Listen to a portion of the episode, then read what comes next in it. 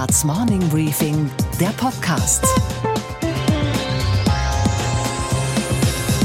Einen schönen guten Morgen allerseits. Mein Name ist Gabor Steingart und wir starten jetzt gemeinsam in diesen neuen Tag. Heute ist Donnerstag, der 23. Januar.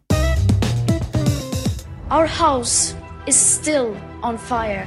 America has now gained, in a very short period of time, 12,000 new factories under my administration, and the number is going up rapidly. Bleibt aber unterm Strich, dass er mit vollgeballter Faust dem Gastgeber ins Gesicht geschlagen hat. Also alles, was hier aufgebaut wird, in vorsichtigen Handbewegungen hat er wieder zertrampelt, wenn ich ein Wortspiel machen darf. In Davos darf offenbar jeder mal so richtig Dampf ablassen. Politiker, Aktivisten, Präsidenten, alles muss raus. Der norwegische Philosoph Anders Inzet ist vor Ort in den Schweizer Bergen und kann über das, was er dort hört und sieht und fühlt, nur den Kopf schütteln. Wenn wir dem anderen zuhören und auch versuchen zu verstehen und daraus die richtigen Handlungen ableiten, dann können wir Unfassbares leisten. Trump und Greta können das offenbar nicht, Habeck leider auch nicht. Ich würde sagen, Angela Merkel konnte das schon. Und für mich ist die wichtigste Botschaft für WEF 2020, wir brauchen echte Handlungshelden und keine populistischen Alarmsirenen. Die neue Chefin der EU-Kommission sieht das offenbar ganz anders. Sie muss sich gedacht haben, was der Trump kann, das kann ich auch. Los geht's also, Frau von der Leyen. Ihre Parade der europäischen Superlative bitte. We are the largest single market in the world. We are one of the three largest economies. We are the largest source and destination of foreign direct investment. We have more than 80 free trade agreements and over 700 international economic agreements.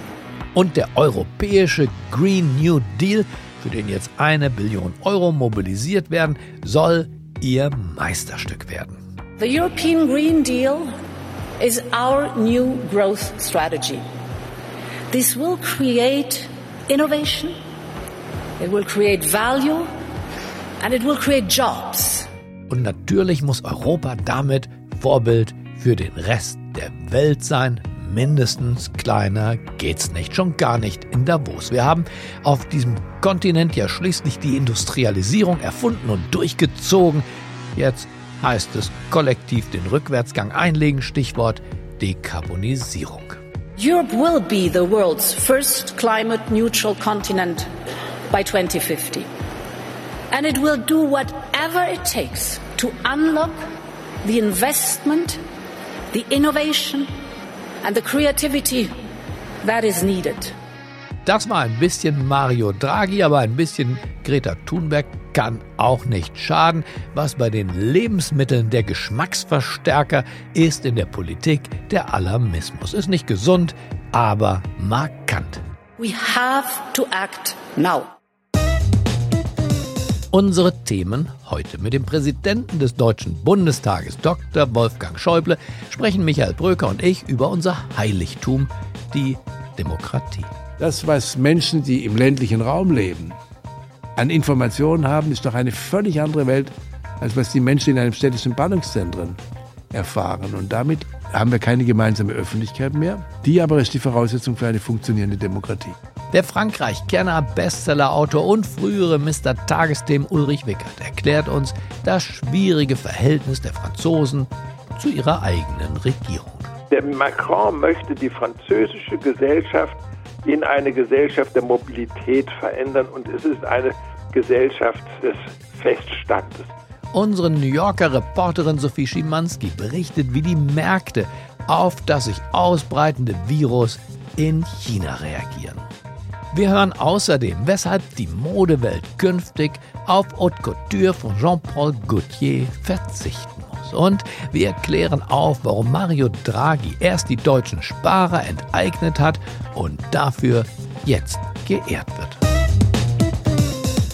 Es geht um unser aller Zukunft. Um unsere Zukunft in unserem vereinten Deutschland, das seine innere Einheit erst noch finden muss. Wolfgang Schäuble ist ein Mann, der einen bemerkenswerten Rekord hält. Er ist der dienstälteste Bundestagsabgeordnete, nicht nur der Gegenwart, sondern in der Geschichte der Bundesrepublik. 48 Jahre ist er jetzt Parlamentarier und war zwischendrin ja alles Mögliche andere. Kanzleramtsminister zum Beispiel, Innenminister, dann später nochmal Innenminister, Finanzminister, Fraktionschef, Parteichef und er war eben keiner dieser Sprechpuppen, sondern schon in jungen Jahren klug und komplex und eigenwillig war er immer auch. Vor über zwei Jahren wurde er zum Präsidenten des Deutschen Bundestages gewählt. Herr Präsident, ich nehme die Wahl an. Aber was hat dieser Mann zu sagen zum Zustand der Demokratie zum Beispiel oder zur Rolle der sozialen Medien und wie findet er eigentlich die neue Klimaschutzbewegung? Wir haben Wolfgang Schäuble im Berliner Reichstag getroffen. Hier die Auszüge aus dem knapp einstündigen Gespräch, das wir dann in kompletter Länge, dem Tiefgang eine Chance, am Samstag veröffentlichen als Morning Briefing Sonderpodcast. Das Gespräch fand übrigens statt in einem Raum, der ganz erkennbar für Riesen gebaut wurde. Fünf, vielleicht sogar sechs Meter Deckenhöhe mindestens. Die Sicht aus dem Panoramafenster gibt den Blick frei auf das mächtige Bundeskanzleramt. Einen schönen guten Morgen, Herr Bundestagspräsident. Guten Morgen, Herr Stenger.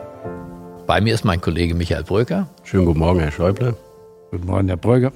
Ökonomisch, Herr Schäuble, leben wir in glücklichen Zeiten. Wir haben wahrscheinlich einen Wohlstand erreicht wie nie zuvor in der deutschen Geschichte. Die Wirtschaft brummt, die Börse sowieso. Und gleichzeitig haben wir das Gefühl, wenn man ins Volk hineinhorcht, da grummelt's, dass es politisch ein unglückliches Volk ist, die Deutschen. Teilen Sie diese Einschätzung und falls ja, warum ist das so? Es ist vielleicht noch ein bisschen komplizierter. Diese strukturellen Veränderungen durch Globalisierung und die technische Revolution der Digitalisierung führt zu Veränderungen, auf die übrigens die Wissenschaft auch nur begrenzte Antworten hat. Das ist ja die Wahrheit. Und wo man natürlich ein Stück weit denkt, oh Gott, was wird das alles?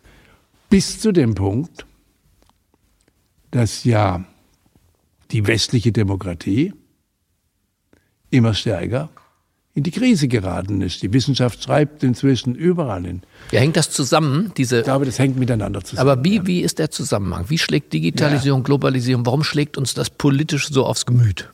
Schauen Sie, nehmen Sie mal die Debatte, die wir in Europa haben, wo ja nun einige der Länder, denen wir doch ganz maßgeblich verdanken, dass wir heute hier sitzen im Reichstag, mhm. also dass die Mauer Berlin nicht mehr teilt, dass Europa, die Welt nicht mehr zwischen Ost und West geteilt ist, also Polen, Ungarn, die Tschechoslowakei, also Tschechien und die Slowakei, die sagen heute, ihr seid mit eurem Modell, das wir uns in einer Revolution erkämpft haben, denken Sie an Solidarność. Mhm. Ungarische Premierminister sagt, Ministerpräsident, er ist nicht für den liberalen Staat, sondern für den illiberalen Staat. Man will einen starken Staat, der den Menschen mehr Schutz bietet. Wir spüren überall, auch in Deutschland, auch in Frankreich, also dass die Menschen wieder stärker in vertrauten Strukturen versuchen Halt zu finden, also nationale Bindungen, regionale Bestrebungen, denken Sie an Katalonien, mhm. denken Sie an Schottland, nehmen zu. Das heißt, die Welt der Globalisierung führt zu Verunsicherung, die schnellen Veränderungen auch. Und dann sucht man wieder nach irgendetwas, was einem davor beschützt, was natürlich nicht funktioniert. Wir können den Fortschritt, die Zukunft nicht verweigern, wir müssen sie gestalten. Und das ist nun die große Aufgabe. Und auf die hat die Politik in der westlichen Welt, Vereinigten Staaten von Amerika, in Europa, noch keine so ganz überzeugende Antwort. Deswegen nimmt der Populismus zu. Das ist aber natürlich die negative Form von Politik. Und natürlich interessierte uns auch die Frage, wie findet der moderne Mensch in all seiner Überforderung dann seinen Weg, ohne sich eben im Netzwerk der sozialen Netze gleich zu verlaufen. Ich finde, wir Menschen müssen ja immer wieder danach suchen, wie kriegen wir Orientierung. Und wenn wir die Orientierung nicht nur durch staatliche Regulierung, Regulierung haben wir ja in Deutschland nicht zu wenig, und staatliche Kontrolle, Davon haben wir in China zum Beispiel sehr viel, zu viel. Wenn wir sie nicht nur durch Regulierung und Kontrolle wollen, brauchen wir Werte, eine freiwillige Orientierung oder Wertbindung der Menschen. Und dann ist wieder die Frage, woher kommt sie? Von Religion, religiöse Bindungen werden schwächer, dort wo sie. Bei den Christen. Ja, wenn dort wo sie in, Fan, in Fanatismus ausarbeiten, da verliert die Religion ihre friedensstiftende Funktion. Eine der großen Sorgen haben wir aber in Europa in früheren Jahrhunderten auch gehabt. Also suchen wir nach, nach Gemeinschaften, nach Traditionen, nach Bindungen, um eben ein Stück weit das zu machen. Und dazu gehört schon, die menschliche Erfahrung ist, jedenfalls für mich, wenn ich mich beobachtet glaube, also wenn ich mit jemandem zusammen bin, mhm. jetzt gar nicht, jetzt gar nicht durch Kameras oder so, sondern mhm. ganz normal, dass ich nicht so nur im stillen Kämmerlein bin, versuche ich mich ein bisschen zivilisierter zu verhalten oder anständiger, als wenn ich glaube, unbeobachtet zu sein. Aber dass eben die Anonymität, die scheinbare, dazu führt, dass die Menschen, ein Teil der Menschen immer hemmungsloser wird. Das können Sie in den sozialen Netzwerken sehen und das kann ja auch nicht die Lösung sein. Das heißt, die sozialen Netzwerke haben den Diskurs mit verkümmern lassen, anstatt ihn eigentlich zusammenzuführen. Na, die sozialen Netzwerke haben nicht die Funktion gehabt, die man ursprünglich mal erhofft hat. Früher hat man ja mal gesagt, wenn wir immer stärker vernetzt sind, wird uns das immer stärker zusammenführen. Der Unterschied zwischen Stadt und Land wird weniger wichtig. Ich bin ja überall mittendrin. Das Gegenteil ist der Fall. Man tauscht sich nicht mehr.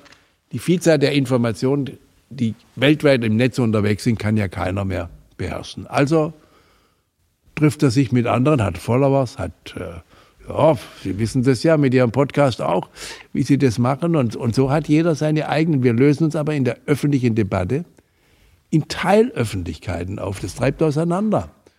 Und deswegen beschäftigen sich die Soziologen inzwischen zunehmend mit der Frage, was hält eigentlich die Gesellschaft noch zusammen, wenn sie keine gemeinsame Öffentlichkeit mehr hat? Als ich noch ein Kind oder Jugendlicher war, hatten wir eine Lokalzeitung und haben zwei Fernsehprogramme gehabt, dass wir einen Fernsehapparat erst hatten und ein paar Radioprogramme.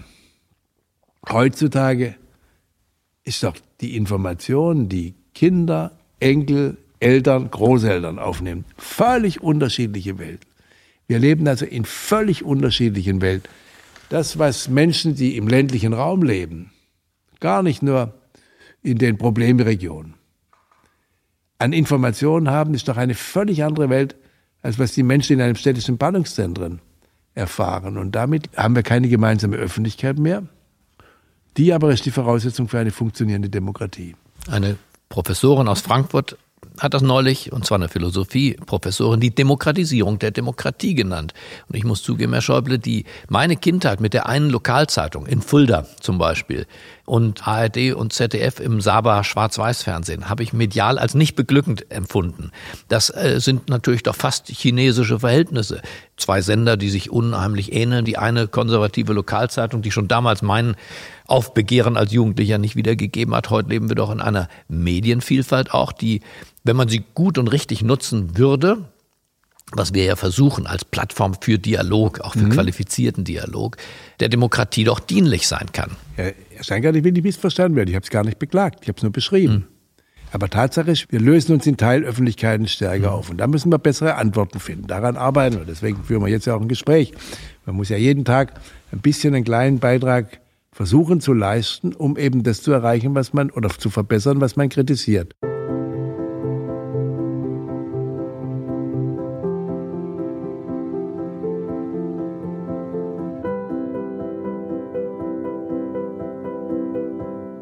Haben ja heute Morgen Henry Kissinger getroffen, wie wir von Ihnen gelernt haben. Sind Sie zu einer einheitlichen Weltsicht gekommen, wenn zwei so kluge, weise Männer beisammensitzen, denkt man ja, dass die Welt nochmal neu sortiert wird. Was haben Sie von ihm gelernt oder er von Ihnen? Naja, ich meine, er ist noch einmal 20 Jahre älter. Deswegen, wenn ich mit mhm. ihm rede, wir zwei ältere Menschen, dann guckt er mich an und sagt, Sie sind ja ein junger Mann. Das ist alles wie alles relativ. Er geht Aber auf die 100 zu jetzt. Er, er ist 97, also im 97. Lebensjahr. Und Sie gehen auf die 80 zu. Ich gehe auf die 8, bin 77 Jahre alt. Nein, aber Spaß beiseite. Äh, ich habe ihn gefragt, wie er die Lage in China beurteilt, weil er von China sehr viel mehr versteht. Dann fragt er mich natürlich, wie ich die Lage in Europa beurteile. Habe ihm dann davon, ein bisschen davon geredet, dass ich glaube, eine der großen Aufgaben in Europa ist für uns alle jetzt, dass wir die Gefahr sehen und ihr entgegenwirken, dass Europa wieder zwischen Ost und West auseinanderfällt, was wir in Deutschland gerade zum 30. Jahrestag des Mauerfalls hinreichend diskutiert haben, was wir aber im europäischen Maßstab mindestens genauso haben. Und dann haben wir natürlich am Ende sind wir, also auch die Alten haben mhm. keine Lösung für die Welt von morgen, aber sie können aus der Erfahrung sagen, na ja, es lohnt sich aber alles daran zu setzen, dass diese Welt nicht aus den Fugen gerät. Teilt er Ihre skeptische Einschätzung bezüglich der Demokratie, ja. der Medien und des Dialoges, der vielleicht ein bisschen festgefahren ist? Die Demokratie ist in der Krise. Mhm. Das ist ja inzwischen allgemeiner Befund, aber Krisen sind Chancen. Und deswegen äh, müssen wir ja aus der Tatsache, dass die Demokratie in der Krise ist, nun nicht anfangen zu resignieren. Da müssen wir, müssen, wir können es besser machen. Ich habe ihn gefragt, wie lange er glaube oder ob er überhaupt der Ansicht sei, dass China es dauerhaft schafft, was sie immer die Chinesen dem Gorbatschow vorgeworfen haben, der gesagt hat, er wollte das Land reformieren, ökonomisch, mhm. und nicht begriffen hat, habe, dass er, dass es mit, dem, mit der monopolartigen Kontrolle des politischen und gesellschaftlichen Lebens nicht zu verbinden sein. Die Chinesen haben genau das, versuchen mhm. sie, machen sie mit allen Mitteln der modernen Kommunikationstechnik, totale Überwachung, totale Kontrolle. Und meine Frage ist, wie lange geht es gut? Er sagt, es wird noch eine Weile gut gehen. Aber ob es auf Dauer gut geht, man sieht ja, wobei ich Hongkong spannend finde, aber noch viel spannender finde ich die Entwicklung in, in Taiwan. Mhm. Auch mit den, neuen, mit den Wahlergebnissen jetzt vor kurzem. Also, ich glaube eben nicht, dass die liberale Demokratie, Menschenrechte, die Würde jedes Menschen, all das, was wir in den großen Revolutionen der amerikanischen Menschenrechtserklärung und der französischen Revolution uns nach Jahrhunderten von fürchterlichen auch Fehlern in der westeuropäischen Geschichte errungen haben, dass das gescheitert ist. Wir müssen es nur fürs 21. Jahrhundert immer wieder neu virulent machen und das heißt jetzt unter den Bedingungen veränderter Öffentlichkeit zur Geltung bringen.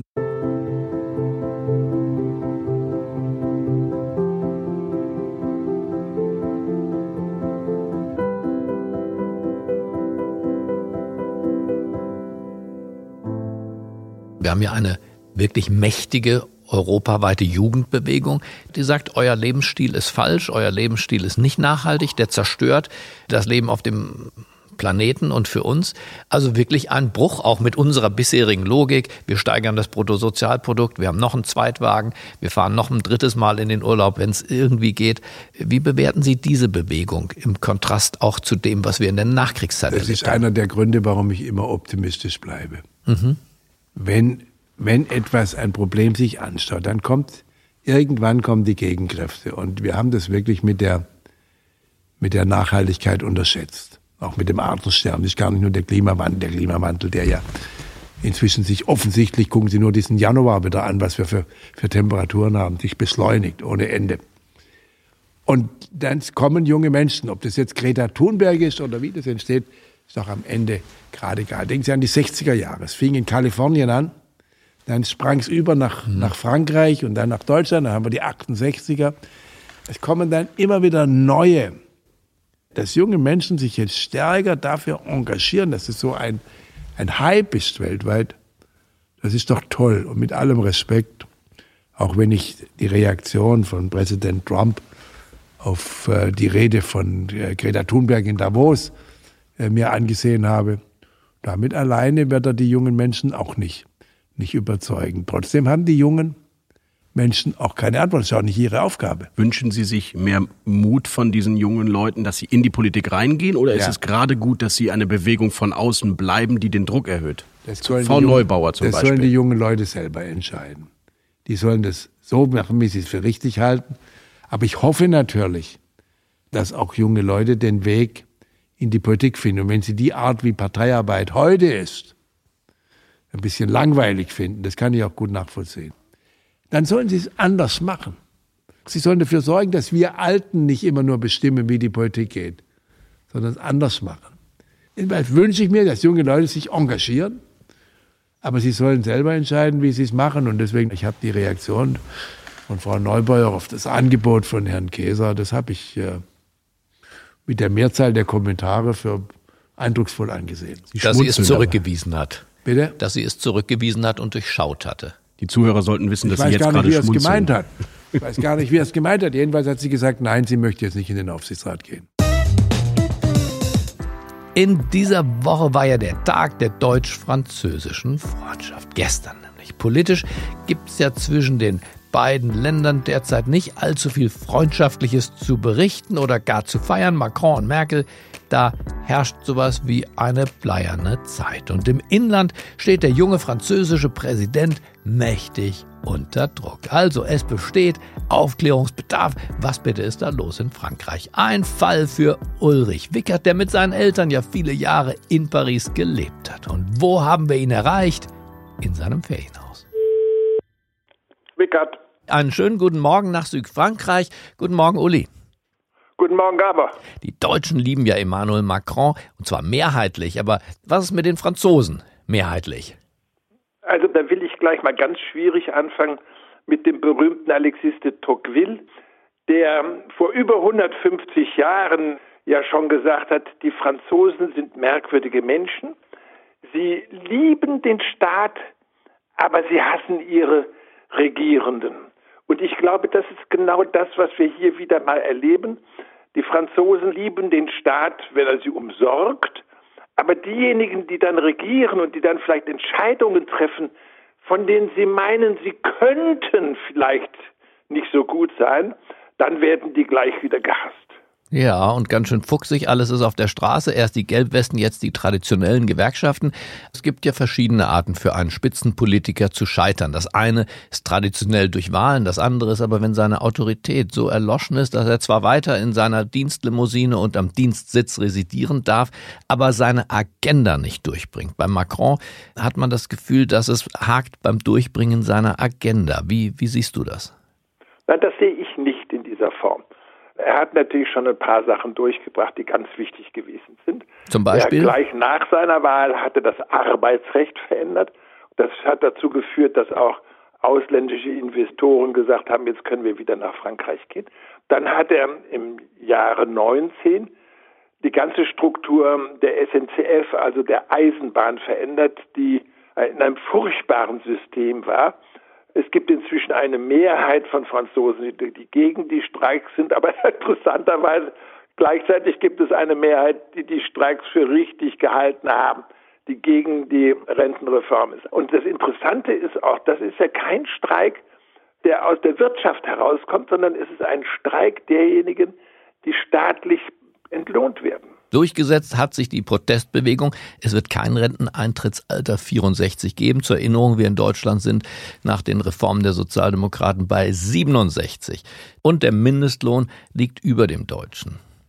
Ja, das ist aber ja auch vielleicht gerecht. Und bei uns sagt ja der Finanzminister Olaf Scholz auch, wir müssten den Mindestlohn mindestens auf 12 Euro erhöhen. Also du würdest nicht sagen, dass die französische Gesellschaft, wie es hier oft heißt, Reform unwillig, starrsinnig, der Vergangenheit mehr Sie verbunden? Absolut reformunwillig. Der Macron möchte die französische Gesellschaft in eine Gesellschaft der Mobilität verändern und es ist eine Gesellschaft des Feststandes. So, das aber wollen die Franzosen nicht. Ach, um Gottes Willen, der verändert uns. Das Problem bei Macron ist, dass er vorgeht wie ein Intellektueller, der eben von der ENA, von der Verwaltungshochschule kommt, der eine Analyse macht und der sagt, was verändern wir so. Dass man aber mit der Seele des Volkes sprechen muss und dass man vorsichtig sein muss, das weiß er so richtig nicht. Und das hat er auch noch nicht gelernt, meinst du? Er lernt Stück für Stück. Also es wird immer besser. Es gab, er hat immer so ein paar Sprüche drauf gehabt, die ihn sehr unpopulär gemacht haben. Zum Beispiel, geht er bei einer Veranstaltung bei einem Ort durch eine Straße und dann sagt einer dort, Monsieur le Président, ich habe keinen Job, ich möchte Gärtner sein, ich habe einen Job und ich kriege keinen Job. Und er sagt er, geht doch auf die andere Straßenseite, da sind lauter Restaurants, kriegst du sofort einen Job. Da haben alle gesagt, was für ein arroganter Mensch. Jetzt sagt vor wenigen Tagen Madame Macron im Fernsehen gibt ein Interview und sagt, ich will mal erklären, wie dieser Satz zustande gekommen ist. Sie waren am Abend davor in einem Restaurant gewesen. Mhm. Und da hat der Koch des Restaurants gesagt, es ist furchtbar, ich finde keine Leute mehr, die hier arbeiten. Der Erste, der hier über die Straße kommt, den stelle ich sofort ein. Und das hatte Macron noch im Kopf. Das muss man natürlich sich überlegen, ob man sowas weitersagen darf.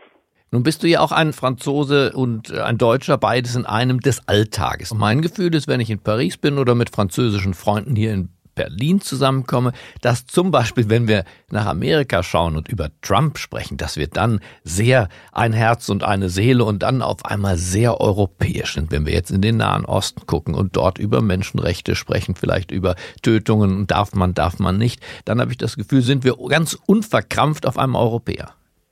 Das ist richtig. Wir sind dann Europäer. Wir müssen aber nur dann das uns auch ähm, klar machen, was Macron will es reicht nicht, dass wir im Kopf und beim Reden Europäer sind, sondern wir müssen es auch als Handelnde sein.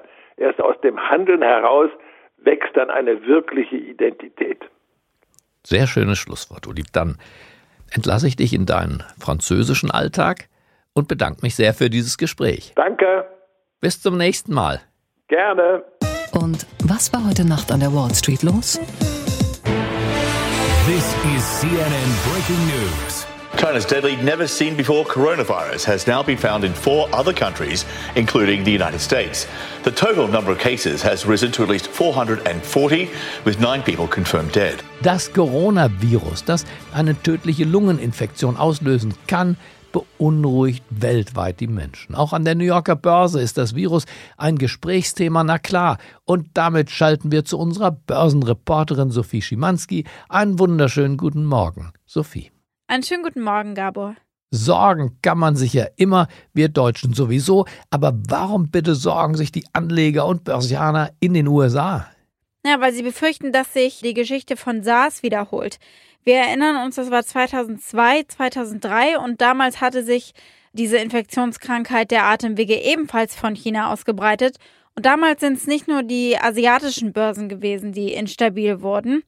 Eine wirtschaftliche Spätfolge von SARS war auch, dass sich das chinesische Wirtschaftswachstum natürlich verlangsamt hat. Die Sorgen jetzt vor dem Coronavirus, die schlagen sich auch schon in einigen Aktienwerten nieder tatsächlich. Dort, wo Unternehmen stark von chinesischen Kunden abhängig sind zum Beispiel. Fluggesellschaften wie Delta sind das oder auch Hotelketten, Marriott beispielsweise, Casinobetreiber sind es auch.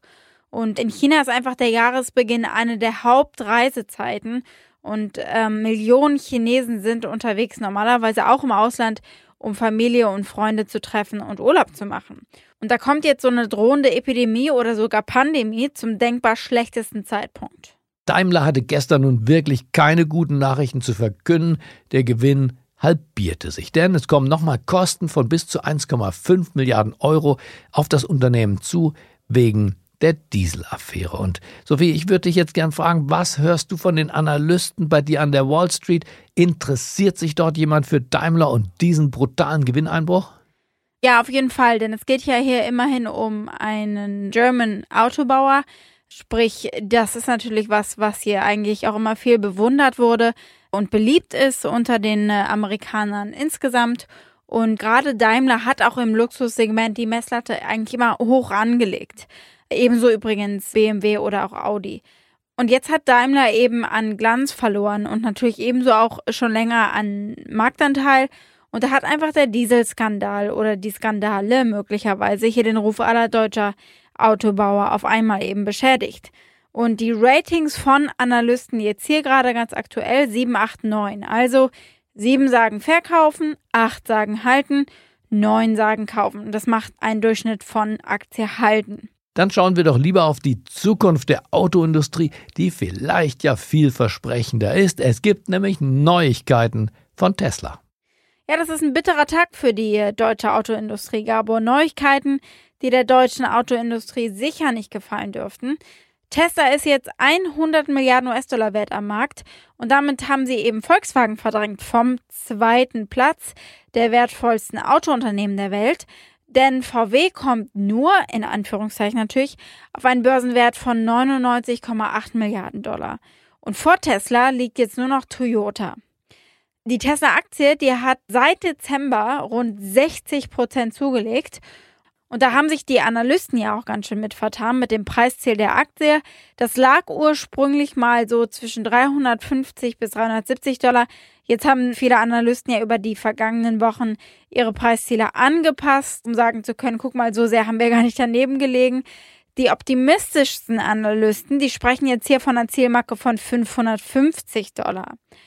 Größter Gewinner ist bei der Geschichte übrigens Elon Musk selbst. Der wird nämlich in Aktienoptionen bezahlt und die sind natürlich an den Börsenwert von Tesla gekoppelt. Manche sagen jetzt, Musk ist ein Zocker, ein Gambler und das mag vielleicht stimmen, aber das muss man ihm lassen. Er ist offenbar ein ganz guter. Und was, Gabor, geht eigentlich gar nicht? Naja, dass Mario Draghi, der frühere Chef der Europäischen Zentralbank, in der kommenden Woche das Bundesverdienstkreuz erhalten soll. Angela Merkel hatte ihn ja schon bei seiner Verabschiedung im Oktober über den grünen Klee gelobt. Für deinen leidenschaftlichen Einsatz als europäischer Zentralbankspräsident danke ich dir von Herzen. Du hast den Euro durch unruhige See navigiert und wir können heute auf eine erfolgreiche Währung blicken. Aber Kapitän Draghi hatte doch gerade in Sachen Niedrigzinspolitik das Steuer allzu starr in der Hand. Deutsche Sparer jedenfalls haben in seiner Amtszeit Milliarden verloren, weil das Sparen sich nicht mehr lohnt. Der Zins hat seinen Wert verloren. Die Lebensversicherungen schrumpfen. Die Märkte werden mit neuem Notenbankgeld regelrecht geflutet. Das Bundesverdienstkreuz vielleicht wäre das ja eine Idee. Herr Bundespräsident, hätten doch eigentlich die Sparer verdient. Und zwar für ihre jahrelange Tapferkeit. In Wahrheit haben doch Sie und nicht Draghi die Banken aus der Krise gepaukt. Okay, Gabor. Und was hat dich heute Morgen wirklich überrascht?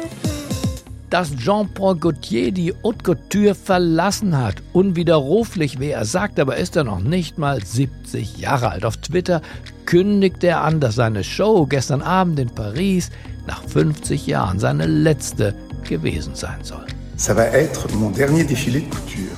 My last Gaultier Paris show. Donc, tu viens, tu dois venir. Bisous.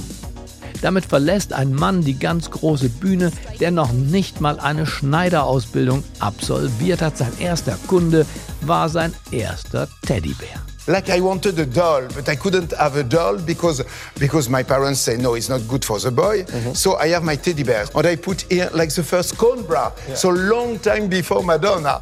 Für ihn hat er als Kind den später dann berühmten Kegel-BH entworfen, sah für mich immer eher aus wie eine Pyramide. Später hat Madonna in diesem Aufzug dann Weltkarriere gemacht.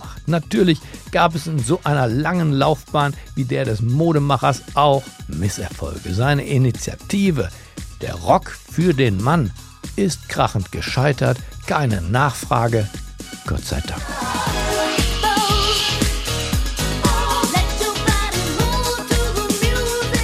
Ich wünsche Ihnen einen selbstbewussten Start in diesen Donnerstag. Bleiben Sie mir gewogen. Es grüßt Sie auf das Herzlichste, Ihr Gabor Steingart.